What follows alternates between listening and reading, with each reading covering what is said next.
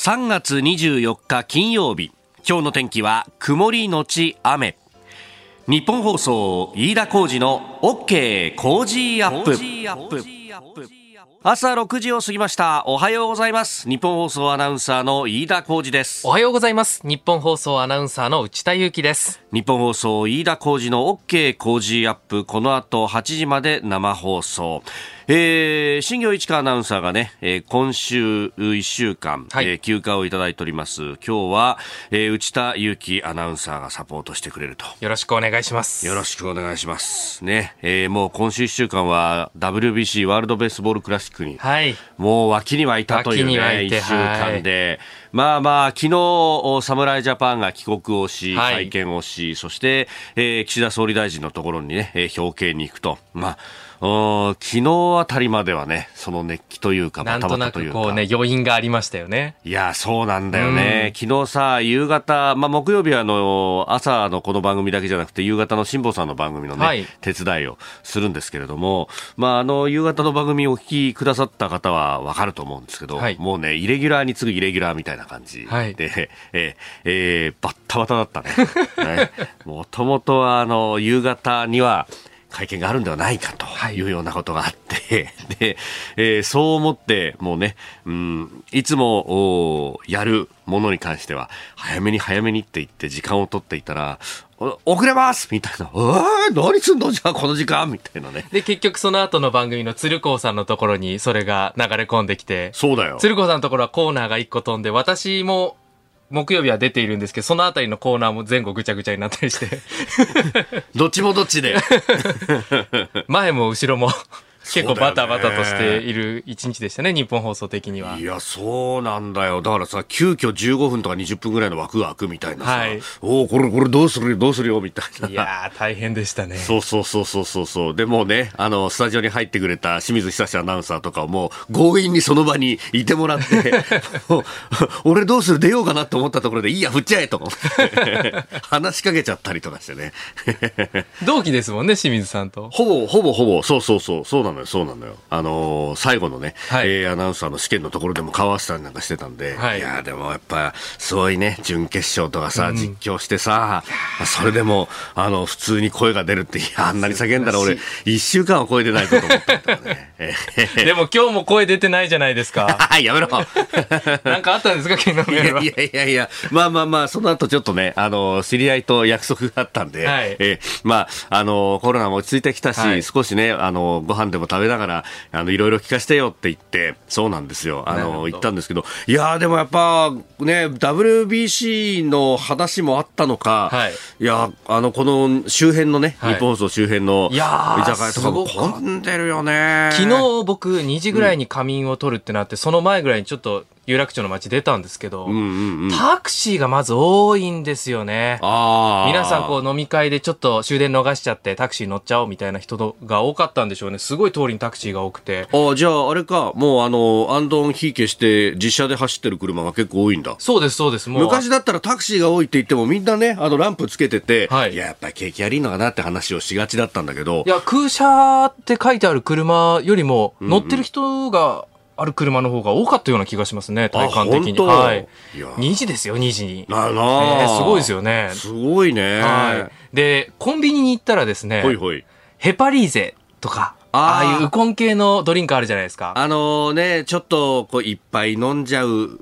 かもしれない時には事前にとか、あれいっぱい飲んじゃったから、とりあえずこれ飲んどかないと明日の朝辛いよな、みたいな、ね、ええええあれを、が売れてるかなと思いまして、ちょっとちょうど品出しをする前ぐらいのコミュニ店員さん捕まえまして。お、偉いね。どうですか？売れてますか？って言ったら、うんうん、いや、1週間単位でいくと、うんうん、4週間前より倍売れてますと。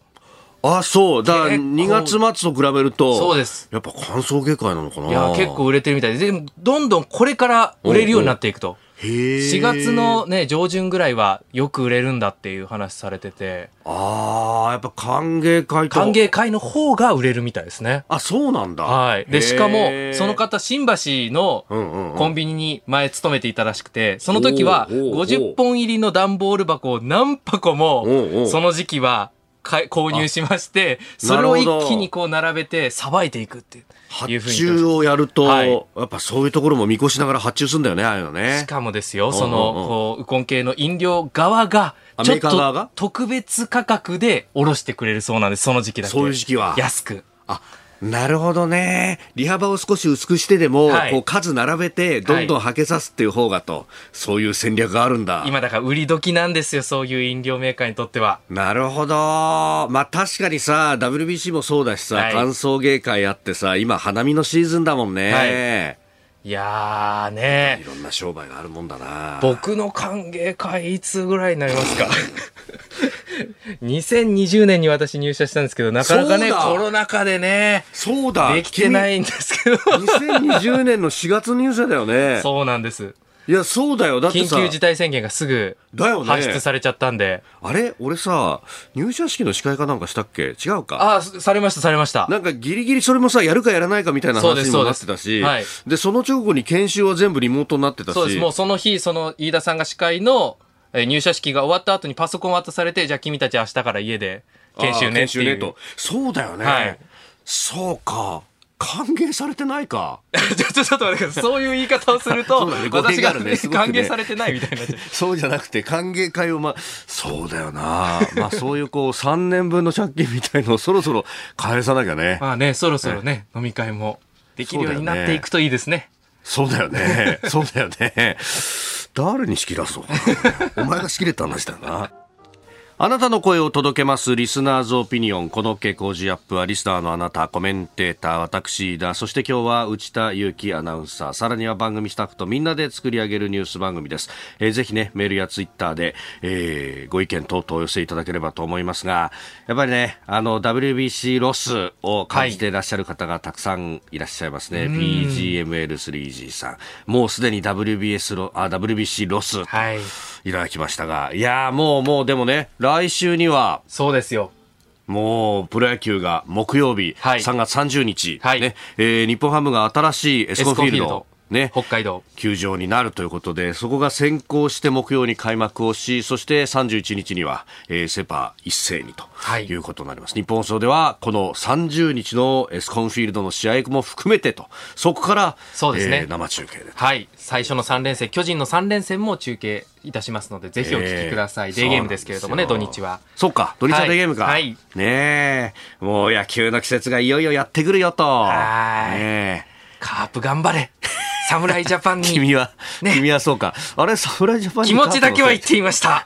マイアミに。気持ちと、あとユニフォームとな。はい。栗林選手のユニフォームが、はい、いや、でもあれもいいシーンだったね。大勢、選手がそれ持ってってさ、そこにこう、メダルかけてとかさ、鈴木誠也選手のユニフォームもそうだったけど。カープファンはあそこなんか救われた気持ちになりましたね。ああ。はい。あれも含めて一体だったよねって感じがあるもんね。んさて、えー、今朝のコメンテーターは外交評論家内閣官房参与三宅邦彦さんです。取り上げるニュース、まずは、えー、ガーシー元議員に外務省が旅券の返納命令を出したというニュース、まあ、このシステムってどうなんだろうねという、えー、どういうものなんだろうねという話、えー、それから岸田総理の一連の外交についてウクライナ訪問の意義など、えー、総括いたします、えー、7時10分過ぎおはようニュースネットワークのゾーンは、えー、ドイツ公共放送のプロデューサーマライメントラインさんと電話をつなぎまして、えー、ドイツのアジアとの関わり方であるとか日独首脳会談についても総括をいただこうと思っております。そして教えてニュースキーワード自衛隊の新しい統合幕僚長制服組トップさらには、えー、スクープアップのゾーンは中東外交について断交中のサウジとイランが近く外相会談へというニュースが入ってきておりますここが気になるのコーナーです。スタジオ長官各紙が入ってまいりました。えー、今日の一面トップを見ますと、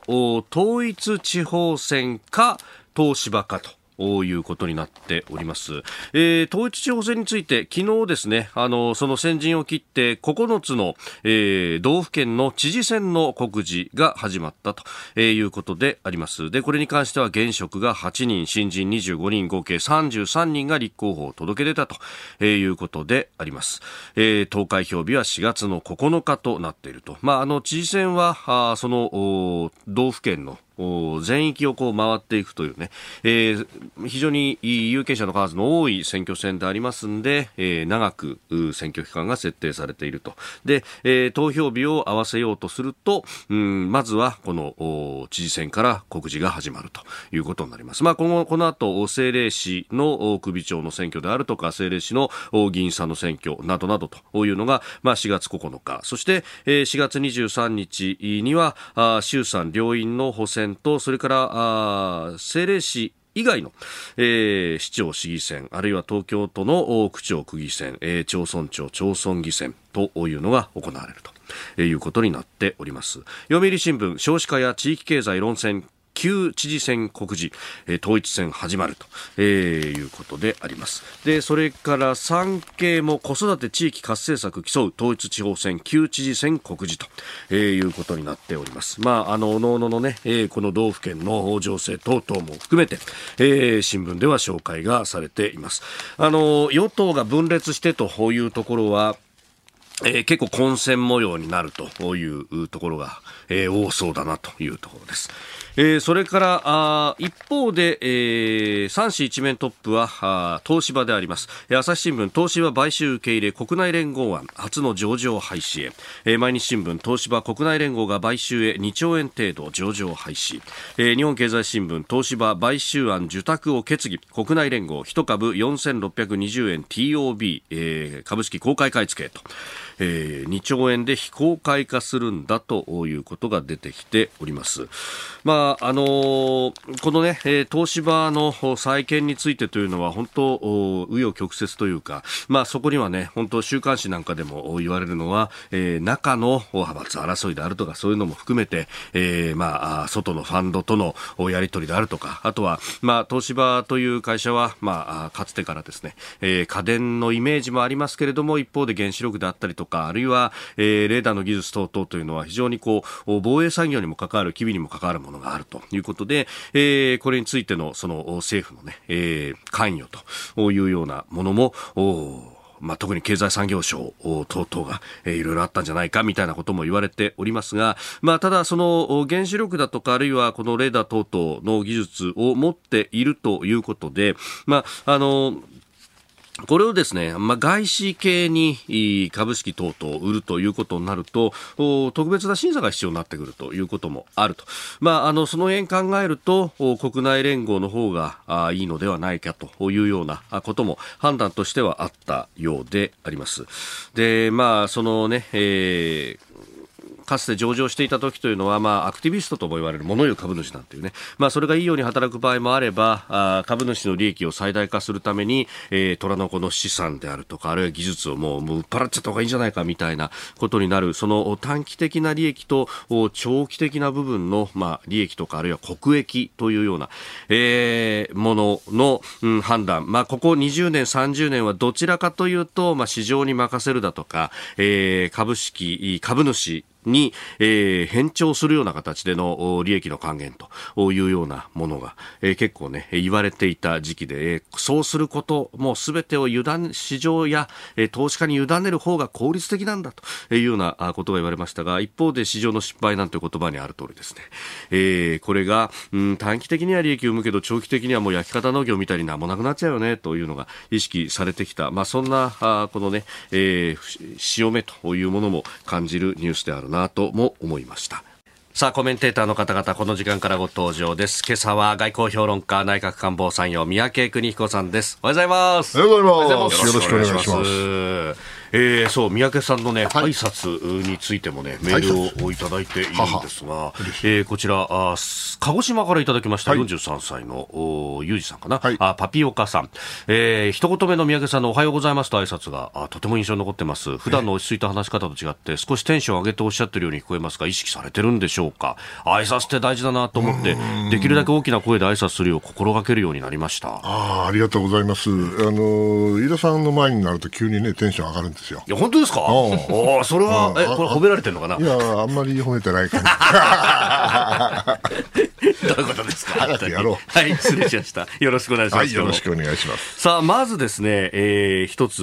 ガーシー元参議院議員について、外務省が昨日、えー、来月13日までにパスポートを返納するよう命令を出したと。えー、旅券返納命令というやつなんですが。誰、誰それ？ガーシー？ガーシー。ガーシーなんてやめたらいいよ。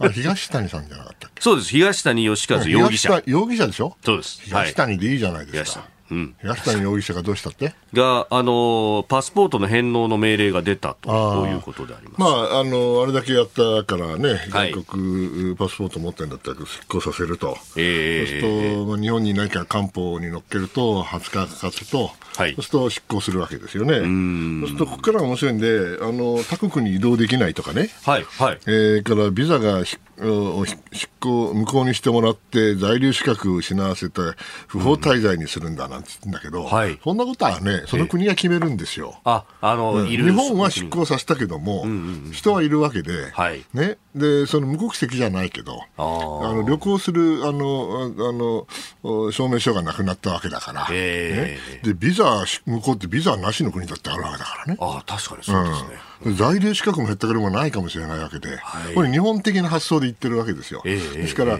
逆に言うと国次第ではこの東谷さんはですよ、はい、えー、いられるわけ。うん、でいろいろなねあの画策をこれからするのかもしれないけど、はい、もう悪あがきはやめたら。ね、もうあの変な タレントみたいな名前やめて、ね、本名で出てきて、はい。ね、お縄をもらいなさいと。私は思うけどね。これあのまあねこのことが発覚し、そして今はもう逮捕状取られてますけれども、はい、その前は中東のドバイあたりにいたんじゃないかということが言われてます、はい、まあ、国によっては、うん、まあ、これ、どうなんですか、お金を積めばいてもいいよみたいなふうなところってのはあるいや、それはいろんな形で国籍を取ろうとする、もしくは、あなんていうんだろう、長期滞在、もしくは、はい、あいわゆるグリーンカードみたいなね、えー、在留資格を取っちゃうと、うえー、そうすると一定のプロテクションもらえますよね。であの日本があ当然あのお帰ってこいということで、はい、えー、どうすんの？おそらく強制送還してくれたって向こうの主権行為だからね、それは。ですから交渉のことになってそれをあの当然彼は意識しているんだろうと思いますけども、はい、まあ、世の中そんな甘くないから、ねうんまあ、そそうは言ってもそういう種類の人たちがいっぱいいる国もどっかにありますよね。だからそれはやっぱりあのそこいうルートがどっかにあるのかもしれないからわからないけども、まあ、これいたちごっこですよね。だけどあのいずれにせよもう、旅券は終わり。ね、あの人は基本的にもう旅行できないということですよね。まあ、この間のね、あの広域強盗の事案のように、まあ、あれはフィリピン政府が協力してと、だから外交交渉によってという動くことだってあり確か犯罪人引き渡し協定ってアメリカと韓国しかないないらしいですね、うん、日本はね。ということは、まあ、他のところでは自動的には、うん、なかなか強制送還にはならないということなのかもしれませんね。そうすると、交渉は現地の大使館が、はいそうですよね。うん、ただこ、我々貢献力を行使できないから、拘束はできませんよね。はい、あくまでもお願いベースの話になります。えー、高が気になるプラス、まずはこの旅券返納命令、この先というところをお話しいただきました。番組スタートから5年、初のイベント開催決定。飯田浩二の OK 工事アップ激論有楽町サミット in 東京国際フォーラム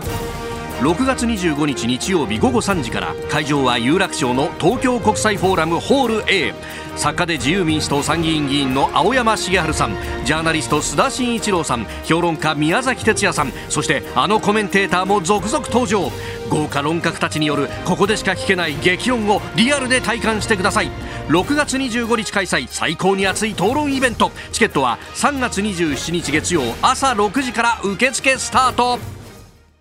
あなたと一緒にニュースを考える飯田浩二の OK 工事アップ、えー、コメンテーターの方々と7時をまたいでニュースを掘り下げてまいります。今朝は外交評論家内閣官房参与三宅邦彦さんです。引き続きよろしくお願いします。えー、まず株と為替の値動きをお伝えしておきます、えー、現地23日のニューヨーク株式市場ダウ平均株価は前の日と比べて75ドル14セント高い3万2105ドル25セントで取引を終えました。ハイテクメ銘柄中心ナスダック総合指数は117.44ポイント上がって1万1787.40でした。一方円相場は1ドル130円80銭付近で取引されております、えー、FRB アメリカの中央銀行にあたる連邦準備制度理事会が近く利上げを停止するんじゃないかという期待が強まって反発をしたということです。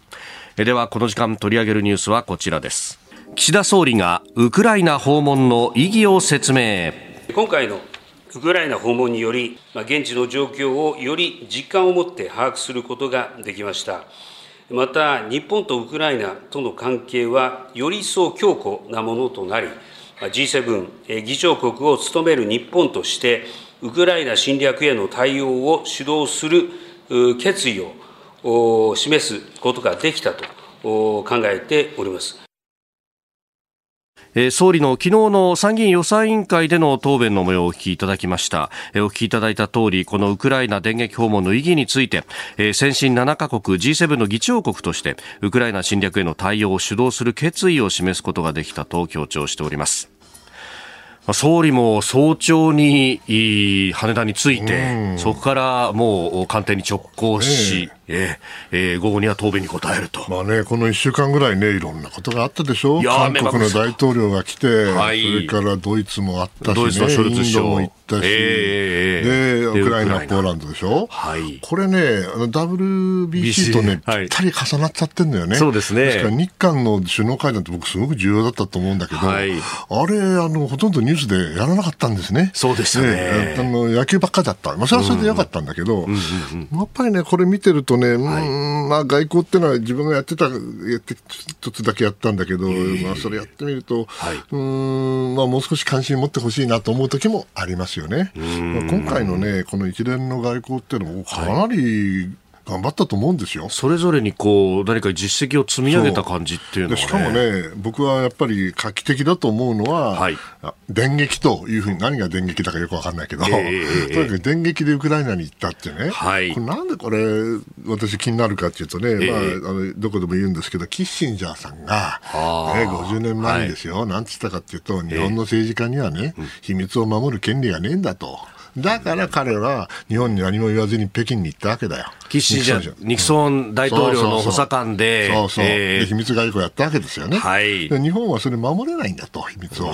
事前に漏らしただから情報来なかったということですけどね、はい、まあそれがようやく、うんそれがあの秘密外交と、まあ、電撃外交ですね、はい、電撃訪問という形になった、なぜこんなことが起きるのかっていろいろ考えてみたんですよ。はい、そしたらね、ちょっとね、まあ、ちょっと言っちゃいけないことがあるかもしれないけど、許してね、ごめんなさいね、これやっぱりね、政治部主導だからだめなんだと思うんですよね。官邸にいる政治部の人が、もちろん彼ら優秀な人たちなんですよ、みんな。だけども、内政にやっぱり重点を置く。はい、外交を内政的に見るわけですよね。そうするとどうなるかというと、G7 で、まあ、1、2年お前だけじゃねえかと、恥かくぞと、はい、支持率下がるぞと。か、このことばっか考えるわけだ。それはそれでいいんだけど、はい、あの、じゃあ G7 の会合がね、仮にですよ、ウクライナに行かないで、ほんでもって広島でやってね、お前行かなかったじゃねえかよ、だからお前のことなんかなんて言うわけないんです、誰も。ああ、各国の首脳が、岸田お前だけ言ってないななんてことは言わない。言ないですよ。それよりも、あの、もっと大事なこといくらでもあるんでね。はい。ということはですね、やっぱり外交の国際情勢についてね、もう少しその専門家を育てて、はい、そして外交のことは外交の専門家の記者に書かせると。これが僕本当のジャーナリズムだと思うんだけど、まあそれはまあいや、あんまりこれ以上言うと嫌われるからこれの感じやめといて。それで、じゃあまずウクライナになぜ行ったか、そして、うん、えー、結局ね、一番大事なことは、はいウクライナ戦争がヨーロッパ、アメリカの戦争じゃないってことですよ。要するに、はい、ウクライナ戦争が起きた理由っていうのは、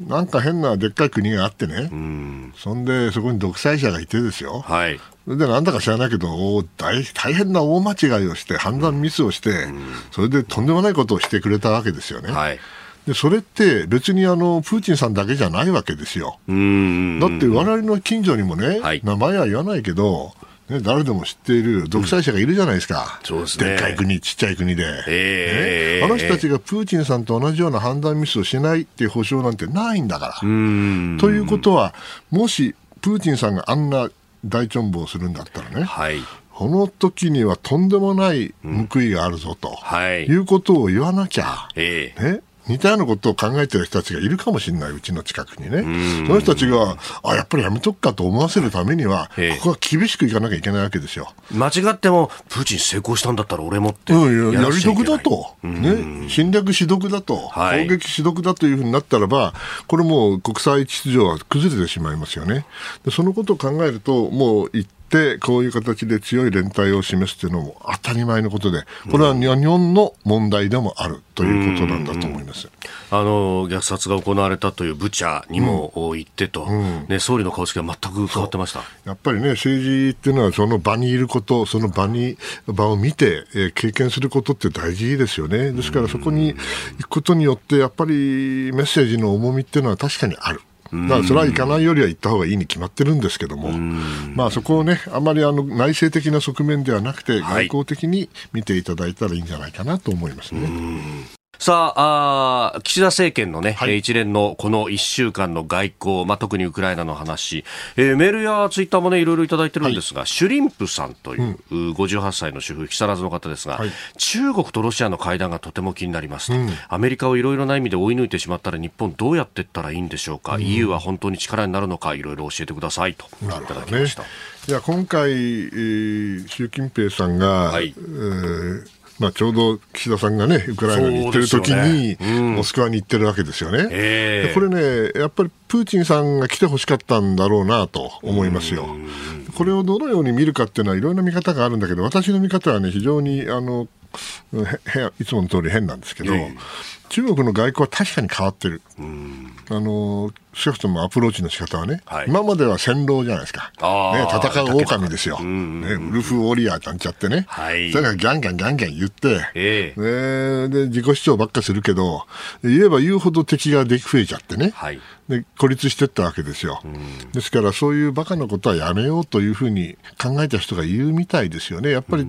去年の共産党大会の後を見てみると、まあ、人が変わったせいもあるんだけれども、はい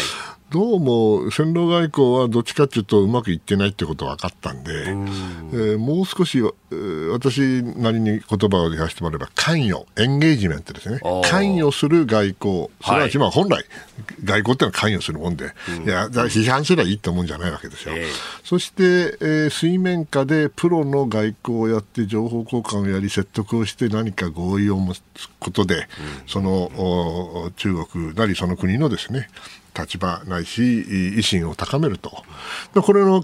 一環としておそらく今頭に彼らの頭の中にあるのは仲介外交ということですよね。で仲介をするんだなんちゃってですよ、12項目のわけのわからんことは、和平案全然和平案になってないんだけど、えー、れをまあ引っ提げていったわけだ。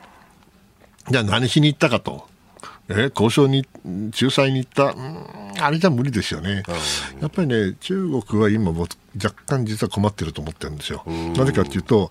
ロシアが負けちゃったらこれ大変なことになりますよね。はい、負けたら次は中国だからね。ねかといってロシアが勝っちゃったらと、お前中国が加担したからだろうと。はい、やっぱり中国に来るわけだ。だったらば一番いいのはですね、ウクライナ戦争が消えてなくなるのが一番いいんですよ。だけど消えてなくならないじゃないですか。そうですね。そしたらどうします？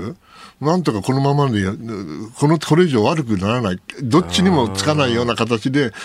停戦に持ってきゃね。はい。そうすると、あの、アメリカはヨーロッパで忙しくなるし、そうするとその分だけインド太平洋に来なくなるから、はい、こっちは息ができるし、で、それが一番中国にとって利益になるんだろうと思ってるのかなと思います。だとすると、プーチンさんは当然ね、このままいったら消耗戦になって、もちろんよあのウクライナも大変だろうけども、ロシアもアップアップですよね。そしたらやっぱりここはね、最新鋭の武器送ってねってこう言いたくなるわけだ。えー、だけど習近平さん、いいよなんて言ったって大変なりますよね。そしたらあの欧米と喧嘩になりますから、はい、喧嘩したくないんですよ、うん、ロシアが好きじゃないんですよ。アメリカと喧嘩したくない。けどアメリカはけしからんと思ってるわけだから、はい、どうします？一番いいのはね、うんうんうんうん、でもね、でもね、ああだねって言って、素直なタコだの言うわけだ。送りたいんだよ、送りたいんだけどさ。支援してるだろう。だけど、それがやっぱり、あの、いろんな共同声明とか、はい、あれ読んでると、如実に現れてますですよね。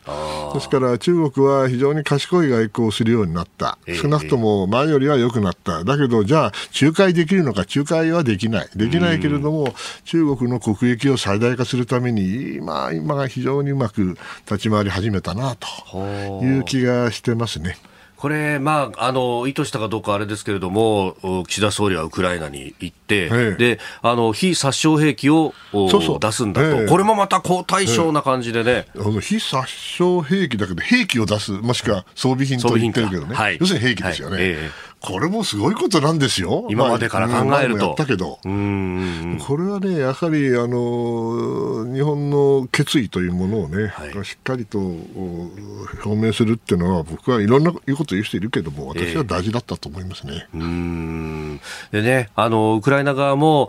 復興についても期待をしてるんだというメッセージまあ、これは日本が一番得意なところですしね。まあ、そのためには早くまあ戦争を終わらなきゃいけないんだけど、だけど、中途半端に終わらすっていうのは、これはやっぱり間違ったメッセージを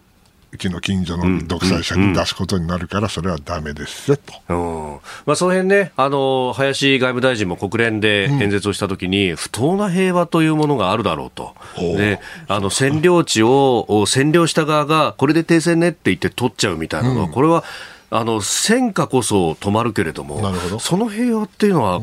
認めちゃいけないだろうという演説をされていた。この線っていうのは、これあの非常に筋が通ってるなと見たそれは響くと思います。ここでポッドキャスト YouTube でお聞きのあなたにお知らせですラジオ局日本放送飯田浩二の OK コージーアップ週末増刊号を毎週土曜日の午後に配信しています。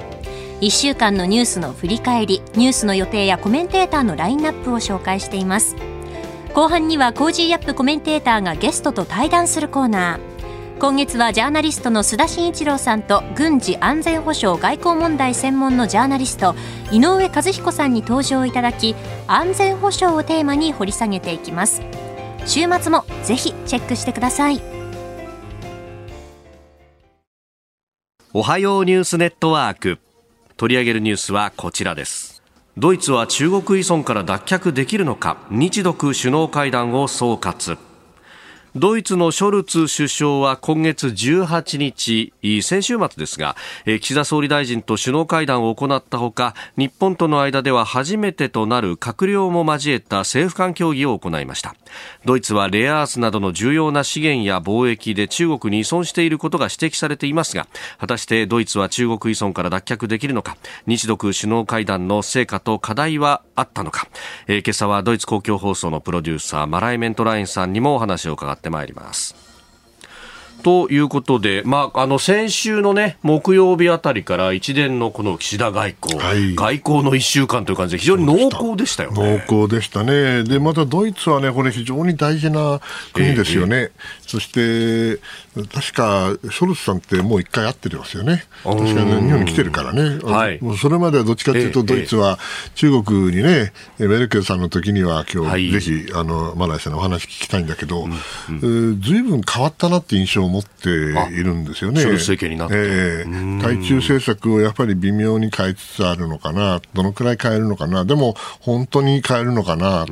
それからしかし、まあ、日本との関係はこれ、間違いなく、あれですよね、頻度も上がったし、それからレベルも上がったし、非常に私は関心がございます、防衛国防間の交流とかもね、そういえば去年、一昨年あたり、そうそう。これはね、あの質的に変わってると思いますよ。まあ、その辺も含めまして、えー、マライメントラインさんと電話がつながっております。よろしくお願いします。よろしくお願いします。あの、今のお話なども含めて、この日本とドイツの間の関係っていうのは、やっぱり政権が変わって変わった部分ってのはあるんでしょうか？うん、あると思います。あの今回の政権はあの連立政権でこう3つの政党からできてるんですけれども、はい、あのその中で一番あのそのロシア、えーとえー、中国との関係にあの懐疑的なのが緑の党っていう政党なんですね。はい、あの今までのその中国への依存っていうのが、はい、あの大変あの問題視していて、であの外務大臣を務めているのも、実は緑の党の,、あのアナリーナ・ベアボックさんなんですけれども、あのまあ、これから、えーまあ、その今までのその中国との付き合いはあのももう一回こうちょっと考え直すべきなんじゃないかって結構あの強くあの発言してるんですね。ただあのまあ、その一番あの大きな政党っていうのが社会民主党なんですけど、あのショイツの、はい、ショルツさん、政党なんですよね。の、はい、出てる政党。ショイツさんの政党はどちらかっていうと、ちょっと様子見な感じがあって、どちらかっていうと、あの外務大臣の方がちょっとそこら辺プッシュしてる印象はあるんですよね。ああの緑の党は、もともとこの人権という部分でこう、ウイグルの話であったりとか、あ、はい、中国に対しての批判というのは結構鋭かったですよね。あの欧州議員個人に対して中国側がこう制裁をかけるみたいなことを確か緑の党の入っている議員さんにやったりとかしてきたような覚えがあるんですけれども。まさにその通りなんです、あの緑の党っていうと、あの、はい、まあ、その環境党っていう印象が大変強いと思うんですけれども、はい、実はそういう、まあ、対ロシア、対中国、えー、に関しては、かなりあの積極的にその、まあ、その脱却は多分できないとは思うんですけれども、あのその関係性をちょっと考え直した方がいいのではないかっていうあのスタンスなんですね。で例えばあの、まあ、今のそのウクライナ情勢に関しても、はい、あのベアボック外務省も、あのまあ、ロシアとの戦いですっていう発言をしたり、でそれがあのショイツ首相はあの、まあ、その直接すぎる表現としてあの、まあ、怒ったりとか、あの結構仲、まあ、悪いっていうか、まあ、よくない、あのそんな2人なんですね。だからその外,、うん、外交に関しては、実は結構、その緑の党がプッシュしてる、えー、場面はありますね。はいえー、スタジオはあ宮家邦子さんもいらっしゃいます。はい、あのー、マナイさんね、はい、えー、ドイツの政治というのはあの非常に賢い、まあ、選挙制度のこともあるのかもしれないけれども、比較的政権が安定している、はい、1回始まると非常に長く続いてますよね。で今回は連立政権で若干内部で温度差もあるという今お話だったですけども今度のこのショルツ政権というのは、やはりこのかなり長く続くものと考えていいんでしょうか、それとも最近の地方の選挙なんか見てるとね、えー、必ずしもあの票が出てるわけではないみたいですが、どういうふうに見てられますか、それが外交にどういう影響を与えると思われますか？あドイツ連立政権は確かにちょっとこうあのなんていうのか仲良くないんじゃないか疑惑は最近は結構目立ってきてますし確かにその社会民主党もあのどんどん支持率が下がっている部分もあると思うんですね。ただあのドイツの場合はまあ、1回その政権が始まれば、なんか誰かがそこから抜けるとか、あのまあ選挙、総選挙を、まあ、途中でやるとかっていうのが、今まであんまりやったことがないので、あの多分ドイツ人からすると、なんかそこでなんか急になんかそのみんな仲良くなってその、えーまあ、その連立政権がこう破壊されるみたいななんかそれは多分誰も思ってないと思うんですね。結局そのちょっとこう仲悪い雰囲気でずっと最後までみんな止めるのかどうかだけですよね。こう仲良くできる部分があるのかないのかっていうのがあると思うんですね。ただ、その政権内で、まあそのまあ、3つの政党もあるわけなのではい、で、それぞれ意見が違う部分もあるので、まあ、そこら辺は皆さんあの、意見が一致してないと、あのちゃんとした外交も行えない問題があると思うんですよね。まあ、特にその、まあ、対中関係ですとか、まあ、これからどうするのかっていうのが、あのショイツさんによる部分も結構あると思うんですよね、まあ、一応、首相ということであの決めなければならないんですけれども、はい、そこら辺はかなりポイントなんじゃないかなとは思いますね。うん、あともう一つ伺いたいのがですねドイツのウクライナ戦争に対する態度というか、あのもちろんウクライナを支援してはいるわけですけれどもアメリカのように本当にイケイケどんどんでは必ずしもなくて、まあ、それまでそのロシアにノルドストリーム等で依存していたことも事実だし、これはそんな簡単に切れないわけですが、ウクライナをどのようにドイツは考えてるんでしょうかね、これ、最後までクリミアも含めて取り返すまで徹底的に支援するのか、いやー、ちょっとそこら辺でやめといたらいいんちゃうの？というふうになるのか、どちらだと思われますか？あものすごくそこら辺はドイツの中で議論になっていて、特にあの年明けですね、まあ、そろそろあのウクライナ戦争が始まってから1年ということで、そろそろ要するにその終わらせ方はどうすべきなのかっていう議論はあったんですね。でまあ、いろんなシナリオはあるんですけれども、要するにその、まあ、今のあのウクライナの国境は、まあ、ウクライナのものになるのか、そのクリミア含めるのか、含めないのか、えー、そそれともどうするのかとか、そのロシアがなんかその領土をもらってもいいのではないかっていう、なんかそれ要するにその戦争を続ける意味はどこにあるのか、そしてその人々の、まあ、被害ですよね、だからそのどこまで続けてもいいのかっていう議論があったんですけれども、なんかそこら辺はあの政権からもいろんな声は出てるんですけれども、はい、結局、その明言は避けてる感じはやはりあるんですよね。まあ、その結局、ウクライナの意思を聞かないとあの分からない部分あるんですと思うんですけど、えー、ウクライナの皆さんはどうしたいのかっていうことだと思うんですが、えー、ただ、うん緑の党に関しては結構、はい、あの積極的になんかそこら辺はあの話題にしたりとかしてるんですけれども、ショイツさんに関しては、どちらかっていうと、そのオープンな議論をちょっと避ける部分あるんですよね。あのショイツさんっていうのは、結構こう様子見な部分があって、その武器供与に関しても、はい、あのちょっと日本から見ても楽しそうだと思うんですけれども、こうなんかいいつ決めるのかなっていうのがこうドイツの国民としての気分があるんですよね、みんながこうそろそろこう武器供与、あの主力戦車含めてもそうなんですけど、はい、そうです。あのしてもいいんじゃないかっていう世論調査を見てもそうなんですけれども、長一さんはそこら辺は、なんか一体何を考えているのかはこう全然見えてこない部分があって、それが結構、その国内でフラストレーションにつながってるんですよね。うん。まあ、あんまり、ええ、はい、どうぞどうぞ。あなので、あのショルツ首相の体験はないんじゃないかなっていうのが、確かにあの思うことはありますね。ああ、なるほど。これ次に選挙があったりなんかすると、おこれそうなってくると、例えばその死刑のキリスト教民主同盟とかの大連立みたいなことも視野に入ってくるんですか？この先。先の話ですけど。先ですね、えー、いや考えられますね、あのメルケルの政党っていうのが、はい、あの最後の方はそうです。あの最後、かなり支持率が落ちてきてたんですけれども、えー、まあ、それはどちらかというと、まあ、国内の、まあ、いろんな出来事がそれ影響それに影響してたんですけれども、うん。まあ、今、やはりその社会民主党の人気が落ちるから、そこら辺のあの支持がまた上がる、なので次の政権はもしかしたら、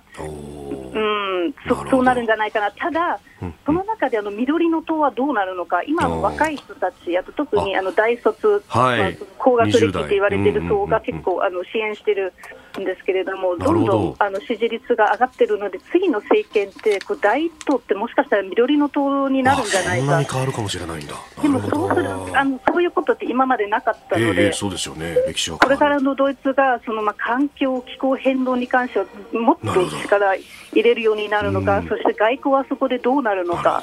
マライさんすみません。時間になってしまいましたどうもありがとうございました、はい、ありがとうございますさあ、そして来週は新業アナウンサー休暇から復帰であります。コメンテーターの皆様、27日月曜日、評論家宮崎哲也さん、28日火曜日、地政学戦略学者奥山正史さん、29日水曜日、安全保障アナリスト、日谷直明さん、30日木曜日、エコノミスト、福眼経済塾塾頭のエミン・ユルマズさん、そして31日金曜日は、元内閣官房副長官で慶應義塾大学教授の松井浩二さんです。ポッドキャスト、YouTube、ラジコ、タイムフリーなどでもチェックをお願いいたします。します。そして同じくポッドキャストで配信しているプログラム日本放送報道記者レポート2023のお知らせです。報道記者が日々取材した情報をお送りするポッドキャスト毎週木曜日の午後に更新しています。今週のテーマは蛇口からそのまま飲んでも美味しい近代水道125周年東京の水道水の今。担当は小永井和穂アナウンサーです、うんポッドキャストも地上波もぜひお聞きください。来週も飯田浩二の OK 工事アップをよろしくお願いいたします。では続いて教えてニュースキーワードです。自衛隊の新しい統合幕僚長。政府は22日の閣議で自衛隊の新しい統合幕僚長に吉田義秀陸上幕僚長60歳を起用することを決めました。制服組トップと言われる統合幕僚長の交代は4年ぶりで防衛大学校の出身者以外が起用されるのは初めてです。86年入隊北部方面総監陸上総隊司令官などを経ておととしの3月からは陸幕長を務めていらっしゃいました、うんこの人はね、はい、私はよく存じ上げてましてね。おそうなんですか。あの初めて東大卒、そんな関係ないのよ。学歴とはそういう話じゃない、学歴はあんまりあの私は気にしたことはない、まあ、東幕長っていうのは、もう立派な人がなるんだけれども、はい、まあ、たまたまね、たまたま。たま彼は東大の工学部かな、はい。うん、ですから理系なんだけども、うん。うん、僕はあの彼のいろいろななんていうか考え方、それから実行力を見てて、つくづく思うんですけど、やっぱり今、自衛隊が、いい意味で変わらなきゃいけないときに、そしてその今までの重厚長大じゃないけども、はい、大きな武器、大きな戦闘機とか速いとか、そういうんじゃなくて、えー、もう小さくて、うん、そして精密誘導が効いて、それでレーダーに映らなくて、すばしっこくて、それで使い捨てができるぐらいの、まあ、ドローンとかね、はい、全く新しい戦い方をしなきゃいけないときに、うん、えー、必要な人材だと私は個人的に思ってます。で実際に彼は陸上自衛隊を変えつつあったと思います、はい、でこれはね陸上自衛隊だけじゃなくて、えー、まあ、あの僭越なことを私が言っちゃいけないんだけど、えー、やっぱりあの陸海空全部そしてサイバー、はい、宇宙、電気、そしてついでにインフォメーションね、これをあの総合的に戦い方改革と私はいつも言ってるんですが、改革をしていかなきゃいけないときには、はい、うってつけの人材だと思いますね。非常にあの人柄もいいし、えええー、豊富な知識、人柄等々書いてありましたけども、報道に、うん、その通りだなという気がします、はい、おうん、まあ、この本当、無人機であるとか、AI とか、そう。いうものをどんどんこれ活用していかなければいけないし。そう。それでまあね、これこれもあんまり言うと怒られちゃうんだけど、あのソ連、ソ連、ロシアは当分、北海道に来ないんですよ。あでもちろんた戦車必要なんだけど、はい、今、脅威はおそらく北の熊よりもですね、うんうん、南の島が危ないわけですよね、はい、ですから、その意味では日本の陸上自衛隊も相当程度、海の上で戦えるような部隊にならなきゃいけなくなる、そうすると海兵隊になるってことですね、はい。はい、それをまあ今、進めているわけですが、これは全部はアメリカの海兵隊って大体規模としては、はい。あの日本の自衛隊ぐらいありますから、海兵隊だけで、海兵隊だけで20何万人まあ、自分たちで艦艇も持っているし、戦闘機も持っている彼らが戦車を、戦車部隊を全廃したんですよ、アメリカの海兵隊が。なるほど。そういうことが、これだけの変化が起きているときには、やはり新しい東幕長の下でね、はい、えー、その方向に向かって、えー、3自衛隊が動いていくというのがあるべき姿かなと。他にももちろん優秀な人いっぱいいるんで、えー、あのたまたまなんですけれども、いい人がなってくれたんじゃないかなと、うん、いい人事だと私は思います。うん。まあ、これね、あのともう統合してやるっていうのが、うん、まあ、アメリカも含めて、もう各国のトレンドにもなってきていると。なかなか難しいんですよ、そうですよね。そうは言っても、うん、3軍それぞれに歴史もあるしっていう。でも、ここ、まあ、統合幕僚幹部ってところも小さく産んで大きく育てるんだというのが昔言われていました。だけどねあのこれ、この次の課題は僕は言っちゃいけないんだけど、やっぱり統合作戦をやる本当の司令部がなきゃいけないわけですよね。はい、その方向に行く、まあ、布石を打ってくれるんだろうなと思って期待をしております。え今日のキーワード自衛隊の新しい統合幕僚長吉田義秀さんについてというところそしてその先の、ね、組織などのお話もいただきました。さあ続いてここだけニューススクープアップです。ああああ。来年度に向けてじゃ来年でやめるの？何を言ってるんですか。それでは、この時間最後のニュースを、スクープ断交中のサウジアラビアとイランが近く外相会談へ。サウジアラビアのファイサル外相とイランの、えアブドラヒアン外相が電話で協議し、対面での会談を近いうちに実現することで一致しました。2016年に断交したサウジとイランは今月中国の仲介で7年ぶりに外交関係を修復すると発表していたということであります。中国の仲介、ね、誤解が多いのよね、これ皆さんね、よくあの聞いてくださいね、はい、まずね、うん、口も聞かなかった2人が、はい、口を聞いただけの話なんですよ。おね、だから外交関係を修復、正常化、はい、正常化したから融合,、融合国になったんじゃないのよ。あ、違うんですか？敵国のままなんですよ。え、そうなんですか？そうですよ。なんかすごくこう、全然劇的になった僕はそうは思わない。全く思わない。うん、ですから、あの、勘違いしないでください。正常化っていうのは、はい、口を聞くだけの話なんだ。これまで口も聞きたくなかったんだから。はあ、ね、お付き合いをするだけの話であって、ええ、別にあの、一緒にどっかで食べに行ったりするわけじゃないんですよ。友好関係で友好関係じゃないんですよ。勘違いしないでね。これは第一点。ええ、第二にね、はい、中国の仲介、うんうんうん、え？どこが、うん、あのね、はい、これ仲介、まあもちろんあのそこまで悪口言うつもりはありません、はい、中国も努力をしたことは事実、うん、そして合意が北京で成立したことも事実かもしれません。だけど、これから申し上げる理由を見て聞いていただければですね、はい、これが大したことないってことは分かるんです。ほうほうほうなぜか、はい、なぜ今、正常化ができるかというと、えー、簡単な話でね、えー、まず第一に大きなあの世界レベルでいうと、はい、アメリカの中東に対する関心が下がっていった。プレゼンスはあるんですよ。はい、プレゼンスあるんです、別に湾岸にずっといますからね、はい、だけども、関心は低くなった低くなったっていうよりも全部できないから、結局、中国だ、インド太平洋だ、中国抑止に関心が移ってるわけですよね。はい、そうするとね、中東諸国にとってはね、ええ、あれ？アメリカもなんか守ってくれなくなっちゃうんじゃないの？アメリカやる気ないんじゃないの、うん、アメリカ何するか分かんない、どうする？俺たちこうやって生き延びていかなきゃいけないって考えるわけですよね。はい、そしてね、イランの場合はね、そもそもアメリカと大喧嘩してるわけで、そうですね、それで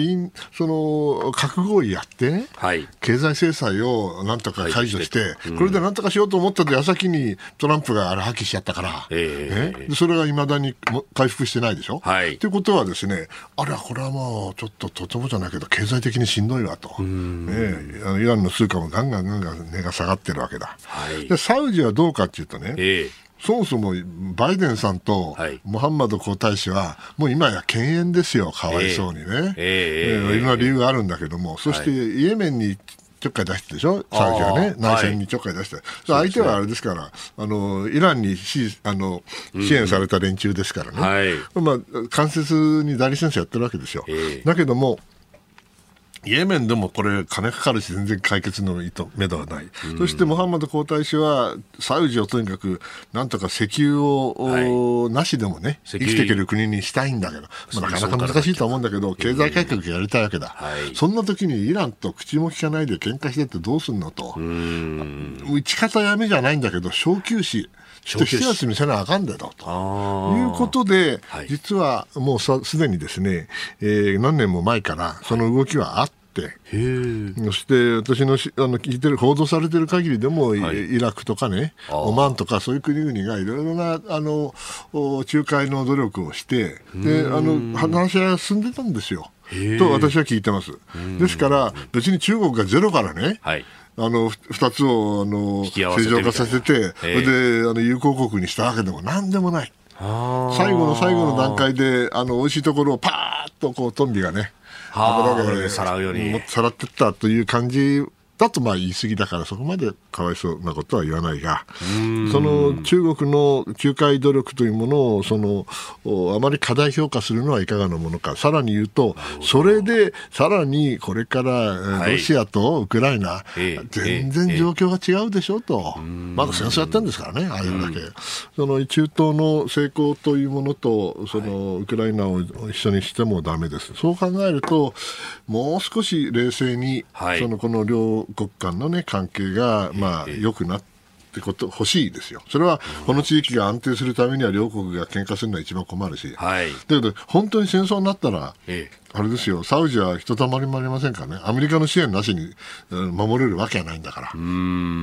ですから、その意味では、あのサウジはあ、まあ、苦渋の選択をしたんでしょうね。あはいこれね、こうやってまあサウジとイランが近づ近づくのかどうなのか、まあ、口は聞くようになったと、うん、この状況に対して、うん、イスラエルっていうのはどう見ているんですかイスラエルはね、もう、あの簡単に言うと、はい、UAE、すなわちアラブ首長国連邦とかね、はい、湾岸地域、えー、実はサウジもそうだけれども、基本的に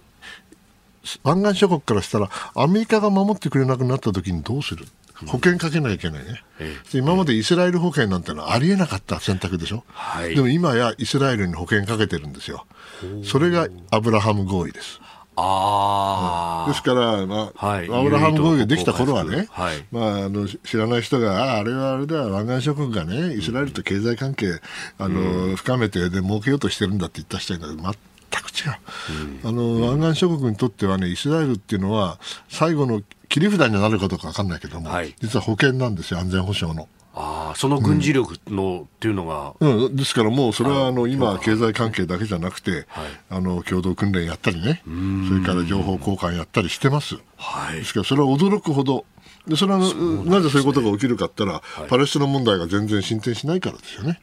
要するにハマースと PLO に分かれちゃって、はい、全然ニッチもサッチもいかないじゃないですか。えー、もうちょっと待ってくれよと、俺たちね、イランっていう恐ろしい相手が隣にいるんだと。はい、ね、ほんでもって今まであのパレスチナ人支援してきたけど、えー、お前ら全然解決してねえじゃねえか、自分たちの問題ちゃんとやれよと。仲間内で分裂してるじゃない、うん、だったらね、俺たちはイスラエルとね、いろいろ協力したいこともあるんだよということでできたのがイスラエルと湾岸諸国等のアブラハム合意ですよね。